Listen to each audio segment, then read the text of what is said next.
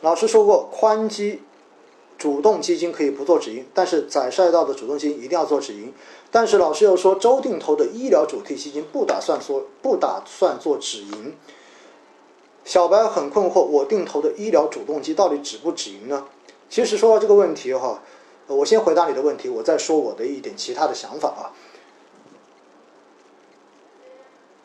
宽基是可以很多年都不做止盈的，也就是宽赛道的，因为它可以帮你穿越牛熊，不管是在熊市跟牛市，它都可以走得很好。而医疗主动基是因为这一个细分行业在未来几乎是一个确定性的机会，因为中国的老龄化以及人民生活水平的这种提高，所以消费升级的需要，未来医疗、医药跟医疗行业几乎是一个不可能错过的机会。所以，针对这一个特殊的，我才会说以五年到十年维度没有任何的问题，你不做止盈也 OK 的。当然，短时间像医药、医疗已经涨得非常高了，所以如果你不做止盈，有可能在短期之内，当市场出现调整的时候，它会有非常强的这一种均值，或者说叫做挤泡沫、挤估值的这样的机会。所以的话呢，你很有可能看到手里的这种浮盈。迅速的变成很少，或者变成没有。所以针对这样子，如果你把你的这个周期看得很短，你比如说就看半年，或者就看一年两年，我觉得到了止盈线，你觉得已经满足了，你就赎就好了。因为其实我投资的这个，我所秉承的这种逻辑跟风格，是符合我自己的这一种投资理念跟风险承受能力的。但是针对很多人来说，可能你们并不具备我这样子的心理素质，可以去等待。这么长周期的收获，因为我自己是从零七年开始做投资的，也就意味着到现在我已经经历了十三年，而很多朋友可能才半年时间，你怎么可能让你的心理的这种面对波动的这种心理状况跟我是一样的呢？因此，我还是那句话，投资前的四个根本问题，先问清楚自己，你就根本就不会纠结了。你到底准备赚多少钱才走？你如果真的问了自己这个问题。其实你就不会再提这个问题来问到我了，大家想是不是这个原因？所以一定要搞清楚。然后另外呢，关于这个问题哈，就蒲公英问的问题说宽基，我说可以不做止盈，但是彩赛道要做止盈，但是我又说了医药不要做止盈。于是你觉得很困惑，感觉上面好像我说的东西互相有矛盾。为什么我要特别跟大家讲一下呢？今天晚上回来的时候在路上翻喜马拉雅。然后就看到有个人做了一个留言。其实平时我一般现在看到这种留言，我都不做任何回复。基本上很多人我拉黑就直接拉黑了。他那个留言是什么？他说：“老师，我发现听你的节目，你跟很多人讲的观点都不一样。比如说，他就举了个例子，比如说几个月前你说你不，你说券商不好，但是事实上券商很好。然后呢，我就跟他回了一句话，我说：说实话，如果你真的有一直听我的节目跟课程。”你就根本不会说这句话。现实中间是什么样子的？现实中间就是很多人可能听我讲的东西，他就听过一集或者听过几集，重要的是他还没有听懂。没有听懂之后的话呢，就觉得中间好像各种问题。重要的是呢，他还把这些问题最后都要把它放大。有些我我也看到有人曾经截过图发给我，他会把这些观点的话最后归结为说是我说的观点，然后导致。这个观点最后看上去是一个跟市场或者说跟整个市场分析逻辑完全不匹配的一种观点，最后达到一个结果就是，哎，这个人就是忽悠，说的东西就是不靠谱的。我觉得现在基本上针对这样子的回复，我基本上不做任何的回复，我基本上就是直接拉黑。我也不我反正说白了就是你听不懂，你还认为讲的东西本身是不对的，那我觉得拉黑就没有任何的商量。所以哈。我刚才回答这个问题，就是想告诉大家，其实很多东西你要听仔细了。比如说，我对于券商当时的观点是什么？我一直跟大家说，券商属于牛市，只要牛市来了，券商一定有机会。但是我也说了一句，我说我自己不会去投，因为我觉得我不太喜欢这个标的，我自己愿意去投那种具有高成长，而不是这种高周期的相关的行业。所以的话呢？包括银行，我也很旗帜鲜明的说，我也不喜欢银行啊。但是你会发现，从六月三十号到七月八号那一波大盘股拉升的时候，银行也涨得很好啊。所以任何的标的都有它波段的机会，这是肯定的。但是并不意味着我说在什么样的时间之内这个东西不要做，或者说我不喜欢，就代表着我说这个东西不好，并不是这样子的哈。所以我希望大家真的能够真的认真的听，然后的话呢，如果你觉得讲的观点不符合你的原来的想法，其实你可以选择不听的，因为本来我讲的东西就只是代表我的个人意见而已。哦，最后这个问题没有问题哈。然后说现在第二遍重听老师的喜马拉雅专辑，大部分疑问都是可以在专辑中找到答案。现在好像没有什么问题了，就听老师吹吹水吧。下面还有一个人回复说复利的问题，老师课里没有讲过，你确定我没有讲过吗？关于复利的话，我应该至少讲过完整的两集，而且后来在直播中间也强调过关于复利的问题，所以说复利没有讲过，我觉得这又是完全没有去听的哈，完全没有去听的一个结果。然后呢，我也告诉大家一点啊，现在喜马拉雅如何去寻找关键字，有很多我发现都不会找关键字的，在进入到专辑页面之后，右上角就是喜马拉雅的那个。App 右上角会有三个点，然后三个点点进去之后，中间就有一个搜索，然后再点搜索进去。你如果要搜复利，你就点个复，你就输复利两个字；你要搜黄金，你就填黄金两个字。然后包括最近还有很多问可转债，今天我在群里面看到有个朋友说可转债它每个申购五十，我就说这个东西你怎么可能买得到？你怎么可能申购得到？可转债。同样的，我也在专辑中间讲了七集还是八集，然后所有的东西全部都已经在里面了。因此，我觉得其实，在喜马拉雅的专辑上面，绝大多数的内容应该都已经讲过了。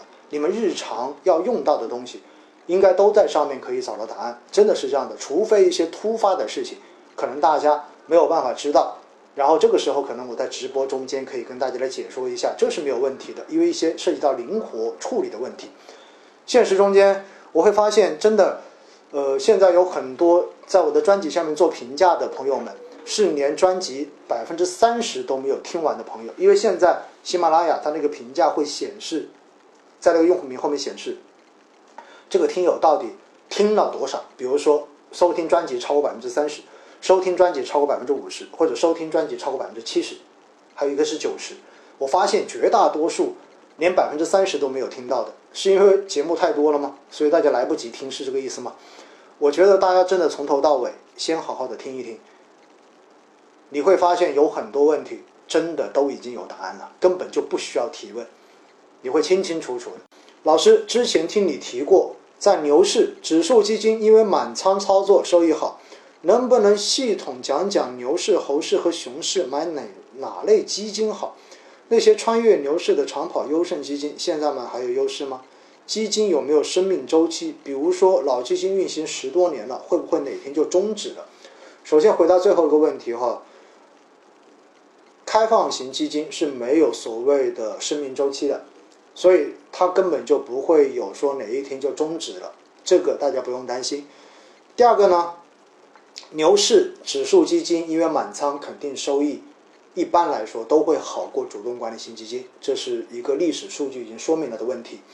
那在猴市，也就是现在这种上上下下的市场，实际上做定投是最好的一种方式。而在熊市中间，其实最好的方式肯定是选择主动管理型基金，因为基金经理的话可以主动的去规避一些风险，而且呢，相对而言它可以比整个市场的平均值跌得更少一些。也就说白了，因为主动管理型基金。目标是获得相对收益，所有的相对收益，它就是要跑赢它的业绩基准，对不对？这涉及到业绩基准的问题。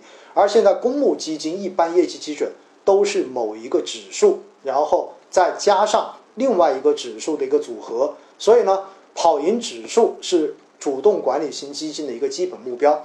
而当熊市的时候，其实就是指数在跌嘛。那如果你买公买主动管理型基金，它至少可以帮你跑赢指数，这个时候就意味着。你去配置的时候，一定会比指数基金获得的收益要更好一些。因此呢，牛市指数基金没问题，猴市基本上其实两者差距不会太大，但是适合做定投。然后真正熊市的时候，主动管理型基金会比指数基金更好的帮我们去规避亏损的这种风险。然后那些穿越牛熊的长跑优胜基金，现在买还有优势吗？我觉得依然有优势啊，只要他没有换基金经理。这其实也是周一那一场直播中间我强调的，因为真正长期可以穿越牛熊的这种长期绩优的、长期绩优的这一些基金经理，他可能在短期市场中间没有办法跑到非常的前面。比如说在过去的这半年时间，包括去年，你会发现那些历史优、历史业绩特别优秀的基金经理，基本上都跑不赢这些新锐基金经理，或者说专门投医药、科技行业的这一些。成长型的基金经理，但是只要市场出现调整，你会发现其实他们整个的收益一直都非常的平稳。所以，如果从长期稳定投资的角度上来说，这些基金依然是具有很好的投资价值。当然，前提是不能换基金经理啊。如果基金经理换了，那这个产品就另当别论了。老师，本金比较少，是分散定投还是定投一两个？两个吧，定投一个，定投一个可能有时候确实。会有一定的风险。好，我们来看看二级债收益止盈设置多少合适？四个灵魂拷问问题，大家自己问一问自己。问完之后就不用再问我这个问题了，好不好？黄金还可以配置，没有问题哈。黄金还可以配置。我想五年定投不止盈可以吗？如果你是定投的主动管理型基金是没有问题的，可以的哈，可以的。朱少醒为什么就管理一只基金挺好的呀？我觉得，而且他也是这么多年唯一一个从来没有换过产品的基金经理，反而大家对他的这一种管理的能力更加的有信心，因为觉得他足够的稳定，确实历史业绩他也足够的好，对不对？没有问题啊。银行贵金属停售的原因，因为涨得太多，所以又有很多人开始追涨了，就好像当时原油宝一样。所以，为了防止后面有很多人在高位追进去，又出现未来亏损之后的这种投诉，所以银行主动的暂停了这种贵金属的这种开户，好不好？是这个原因，因为被投诉，投诉怕了，所以不敢了，就是这个原因啊。一大笔资金一年投完，要是一直高位怎么办？要是不是一直高位怎么办呢？这个问题我反问回你就好了。黄金跟股市，大家记住一点哈，黄金直接相关的应该是美元，美元如果在下跌，黄金就会上涨，因为黄金直接以美元定价，而股市它背后的逻辑是什么？股市如果上涨，证明市场的流动性变得宽松，证明实体比较好。而实体好的时候，正常情况下面，大家不会太愿意去配避险类资产，所以需求有可能下降。这个时候，黄金价格就不会有非常大的推动它往上的动力。但是，也不是说股市如果一涨，黄金就一定会下跌。